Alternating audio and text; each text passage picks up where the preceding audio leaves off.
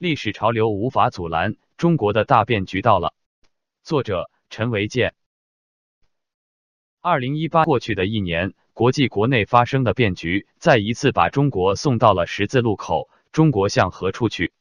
往左往右，向前向后未有定数，左右摇摆，国家不稳，民众心中不实。向后倒退，回到毛时代，死路一条，唯有前行，才是利国利民的沧桑正道。二零一八年，习近平的倒行逆施已到了令人发指的程度。从驱除低端人口开始，到对七零九律师的迫害；从西藏的文化宗教灭绝到新疆的集中营；从拆十字架毁教堂到国歌红旗进寺庙；从狂热的个人崇拜到取消国家领导人的任期制；从香港一国两制的荒腔走板到对台湾的欺压霸凌；外交上，一带一路到人类命运共同体。中国共产党用他的语言宣告：成历史的大事，走人间的正道。而所谓的人间正道，就是让人民匍匐在领袖的脚下，由一个永不下台的政党统治一切，由党来告诉你什么可以做，什么不可以做，一切意见必须统统消失，再把这一切推向世界，加诸人类。然而物极必反，二零一八年，中共从顶峰开始跌落。美国对中国展开的贸易战是他的滑铁卢。从表面看，美国对中国展开的贸易战只关乎美国与中国的贸易之间的平衡；进一步的看，是中国违背承诺不遵守世贸签下的协议；再深入的看，则是中美两国不同制度造成的冲突，是美国包括整个西方世界在内对中国的重新认识。中国的改革开放不但让西方各国看到了商机，还看到了改变中国、使中国成为文明世界大家庭中的一员的希望。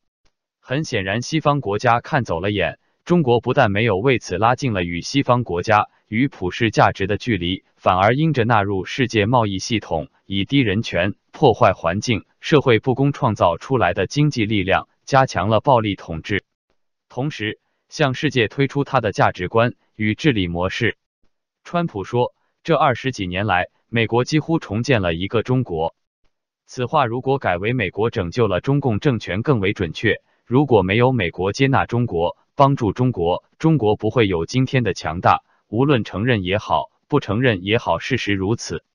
但更重要的是，美国重建的中国没有使中国变得文明，而是更为野蛮，也使中国民众反抗暴政，争取民主自由。变得更为困难。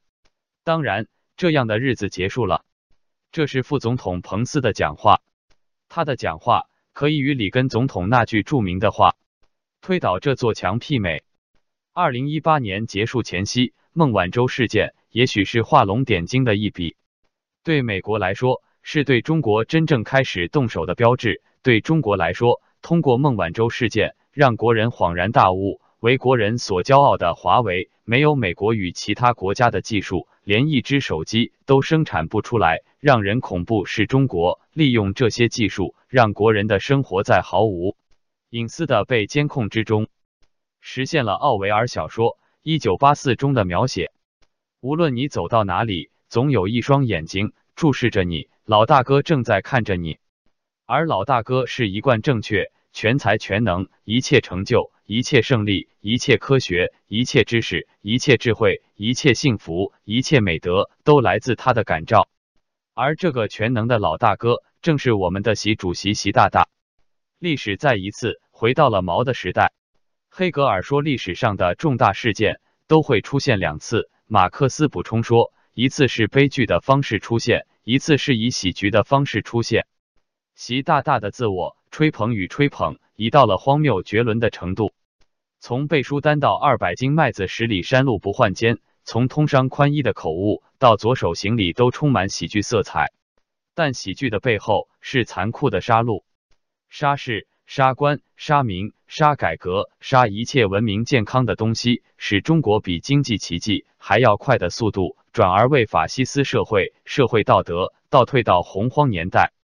国家混乱有忠臣，这个忠臣不是围在领袖身边的吹捧拍马者，不是那些不敢怒不敢言的官员，也不是那些敢怒不敢言的知识分子商人，而是那些敢于拿身家性命拍案而起的死士。赵子阳的政治秘书鲍同，清华大学的许润章，经济学家吴敬琏，人民大学的向松作等，更有不惜坐牢为民行义七零九律师群体与他们的妻子，他们为这个丑陋的时代写下了美丽的诗篇。还有像董琼瑶这样的敢于向习向泼污的年轻人，在新年来临之际，中国百名知识分子为改革奋身呐喊，发表改革四十周年感言。在这样的历史时刻发表改革感言，无疑有着重大的意义，也很自然让人想到百年前一千二百人联署的公车上书融建感言。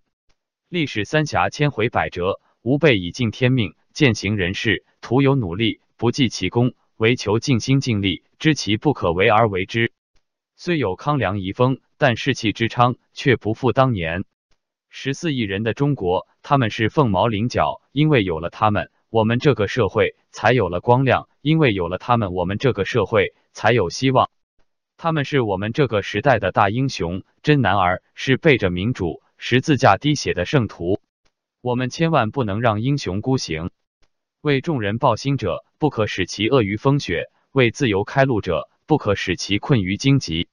当然，这一切与红粉无关。他们可以沉醉于厉害了我的国，也与自甘奴无关。他们可以过他们的岁月静好，可以对不公不平安之若素。但是社会的进步、历史的洪流中，他们不过是一批小爬虫、可怜虫。我们无法阻止中南海的诸公们。怎样想，怎样做，寻死寻活是他们的选择。历史自有裁决，作恶者不会放过，罪恶必须清算。我们义无反顾一条路，一条为世界大多数国家所接受的民主自由宪政之路。也许民主并不完美，也许自由并不美好，也许宪政并不完善，但比之专制，那是一天一地。专制是人类世界的地狱，即使是开明的专制。苏联东欧共产政权垮台已有三十年了，那里的民众有想重回过去的吗？一个也没有。中国人寻求宪政之梦已有百年，中共建政七十年，无数的志士仁人反抗暴政，追求民主，血洒大地。无论激进的革命派，还是和平理性非暴力派，都没有逃过中共的屠刀。革命者彭明如是，和平者刘晓波如是。民运的举旗人王炳章，如果中共不倒，将把牢底坐穿。反抗暴政，实现民主，没有派别之分，革命和平都是一家。在二零一八年即将过去的时刻，我们对二零一九年充满了信心与期待。这是中共政权七十年的大限，没有什么能够阻挡我们，那是历史的潮流。为往圣继绝学，为万世开太平，这是我们的历史责任。